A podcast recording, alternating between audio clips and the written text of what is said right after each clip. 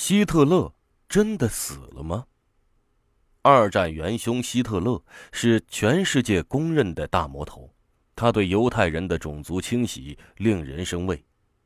德国战败后，希特勒自杀在他的地堡中，但尸体却再也找不到了。有传闻说他并没有死，而是秘密被接到了南极。西摩真的仍然在世吗？可为什么？他再也不出现呢。一九四五年四月三十日早晨，希特勒从柏林的地堡狼穴中慢慢走出来。他已经在地堡的地下室里躲了几个月。希特勒先是给前线司令打了个电话，从前线传来的消息是，德军防线昨日全面崩溃，苏军的包围圈很难突破，依靠援军没有希望。放下电话后的希特勒神情木然，他平静地对高级侍卫官罗切斯密斯下达了最后一次指示：“我要在今天自杀，然后你应该知道要做些什么。我死后绝不能让任何人看到我的尸体，或者认出我的尸体来。”说完后，希特勒叫来了军官沃尔特·瓦格纳，和他的情妇艾娃一起走进地下室。在这名低级军官瓦格纳的主持下，希特勒和艾娃正式宣布成为夫妻。瓦格纳是证婚人。婚礼结束之后，三人出了地下室。希特勒和艾娃走进自己的办公室，并掩上房门。律师和希特勒的机要秘书、护士等人都呆住了，站在门口不知所措。不到五分钟。从房门内发出一声枪响，随后又从门缝传来一股火药味这时大家都知道，希特勒自杀了。其实，早在四月二十五日，希特勒就已经开始为自己的死做准备。密师和大家冲进房间，看到了两人的尸体。希特勒用一把七点六五口径的手枪击中自己的太阳穴。鲜血流淌在沙发和地毯上，而艾娃则紧挨着希特勒，他嘴角流血，双脚蜷缩，肌肉还在不停的抽搐着，旁边扔着一小瓶氰化钾。按照希特勒生前的嘱咐，密师和大家将两具尸体用一条灰绿色的毛毯裹起来，抬到总理府花园的一个大弹坑里，再淋上军用汽油，然后。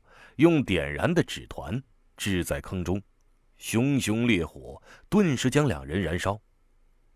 五月四日，苏联红军攻占柏林后，又占领了第三帝国总理府。他们在后花园的一个大弹坑里发现两具烧焦的尸体，连忙上报给斯大林。而斯大林接到报告后，却认为希特勒并没有死，而是想办法隐藏了起来。他也对美英领导人说了这个看法。当时的英国首相艾德里也觉得希特勒没这么容易自杀。他还在1945年6月的波茨坦会议上说出这个推测。在半信半疑中，苏联军官把焦尸中的男尸颅骨拿给希特勒的私人牙医，那名牙医立刻就认出了自己给希特勒做过的几颗假牙，但在。一九七二年，他和德国作家马泽尔的谈话中又推翻了自己的说法。他说：“其实当时我根本没法肯定那就是希特勒的颅骨，已经被烧的看不出来了。”牙医的助手也说了同样的话，而当初苏联尸检专家鉴定的最终依据，就是根据这两个人的证词而下的结论。怀疑之声四起。有学者提出，是一个倒霉的替身为元首而去死。那天，希特勒和艾娃走进办公室，只有侍卫官密师一个人看到过死后的希特勒，其他人只看到裹在毛毯中的尸体被从办公室内抬出，而毯子里裹的到底是谁，没人知道。所以有人说，当初在帝国总理府花园内发现的焦尸不是希特勒。但现在已没办法重新鉴定了。因为苏联的克格勃主席安德罗波夫曾经在1970年下达命令，把埋在前东德马格德堡苏军兵营里的希特勒和戈培尔尸骨挖出来，并彻底焚毁，然后再把骨灰扔到河里。当时的操作过程记录，到现在还一直保存着。现在回想起来，希特勒想要悄悄逃出柏林，并不是什么难事。大家都知道，在四月三十日希特勒自杀之后的当天午夜，有几万人悄悄逃出帝国总理府的防空洞。希特勒随便改个外貌，夹在人群中，很容易混出去。在战争刚结束后的十几天，柏林的大街小巷到处都是无家可归的流浪者。根本没人注意这里面是否有希特勒，而且有个细节也很值得注意：希特勒在与私人秘书林格告别后，命令他想办法逃到美洲去。密师问为什么，希特勒回答：“为了元首。”后来林格被捕，他在监狱里说：“全世界只有他一个人知道希特勒之死的秘密，但永远不会说。”据说，希特勒本来想乘军用飞机逃走，但柏林所有的机场都被盟军炸毁，而他还能通过地铁的隧道逃走。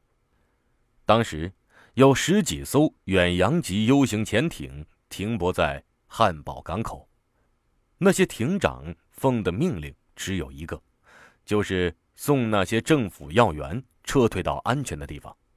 战后被捕的希特勒警卫队成员凯尔瑙在供词中称，他在五月一日那天还看到了活着的希特勒。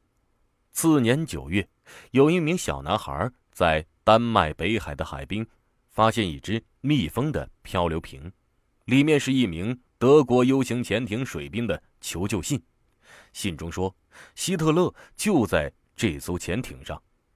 他们准备开往纳粹德国设在南极的秘密基地，但潜艇不幸撞到沉船，艇底部破了个大洞，大部分船员都逃掉了。但希特勒所在的艇尾密封舱是完全封闭的，从里面打不开，又没人顾得上他。二战留给世人的秘密太多了。在俄罗斯出版的《希特勒消失之疑案》一书，作者列昂。阿尔巴茨基就根据史料对希特勒的自杀提出过疑问，而俄罗斯共青团真理报又以“希特勒淹死在潜艇里”为题，发表了作者的话。我找了很多史料，最后我能做出的推断是，希特勒根本没有自杀，而是悄悄消失了。在一九五六年，德国行政民事法庭的审判们。在听了近五十名证人的证词后，最终认定于一八八九年出生的阿道夫·希特勒公民已经不在人世。这一认定我倒是很认同，因为在一九五六年，希特勒确实已经死了。列昂·阿尔巴茨基的怀疑不是没有道理。希特勒在柏林总理府自杀一事，光目击者就有十几名，但他们的证词却都不一样。有人说希特勒是往嘴里打的枪，有人说打在太阳穴上，而苏联红军在总理府挖出的尸骨上发现，弹孔却是在脑门偏右侧。可能正是这个原因，苏联人才把希特勒的卫队长和副官关了十几年。还有人怀疑说，希特勒早在1943年就于空难中死掉了。后来的希特勒只是纳粹找了个和他长得很像的替身，用来稳定军心的。这种说法也不无道理，因为在一九四三年以后，最擅长演讲的希特勒再也没发表过一次演讲，而从一九四三年后的希特勒好像无法把持战局，他的军事才能也在一夜之间消失了。可如果真是找了个替身，那么为什么替身？会隐藏的如此之深。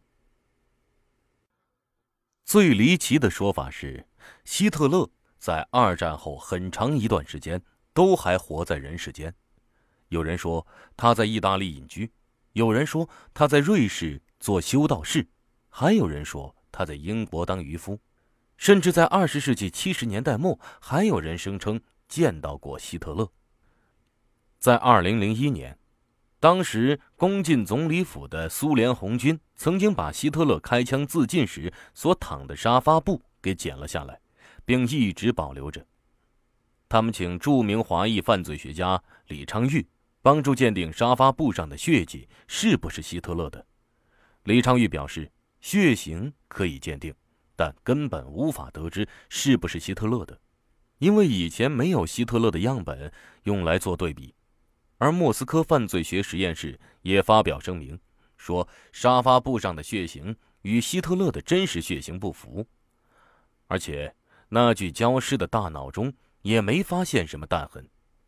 无数电影和小说中都涉及过相关的情节，有作家称希特勒逃到了南极，还建立了庞大的冰盖地下帝国，同时秘密研制高级武器。我们看到的飞碟之类的东西都是希特勒团伙搞的鬼，当然，这种说法更离奇，但希特勒的死亡之谜也确实值得永远怀疑。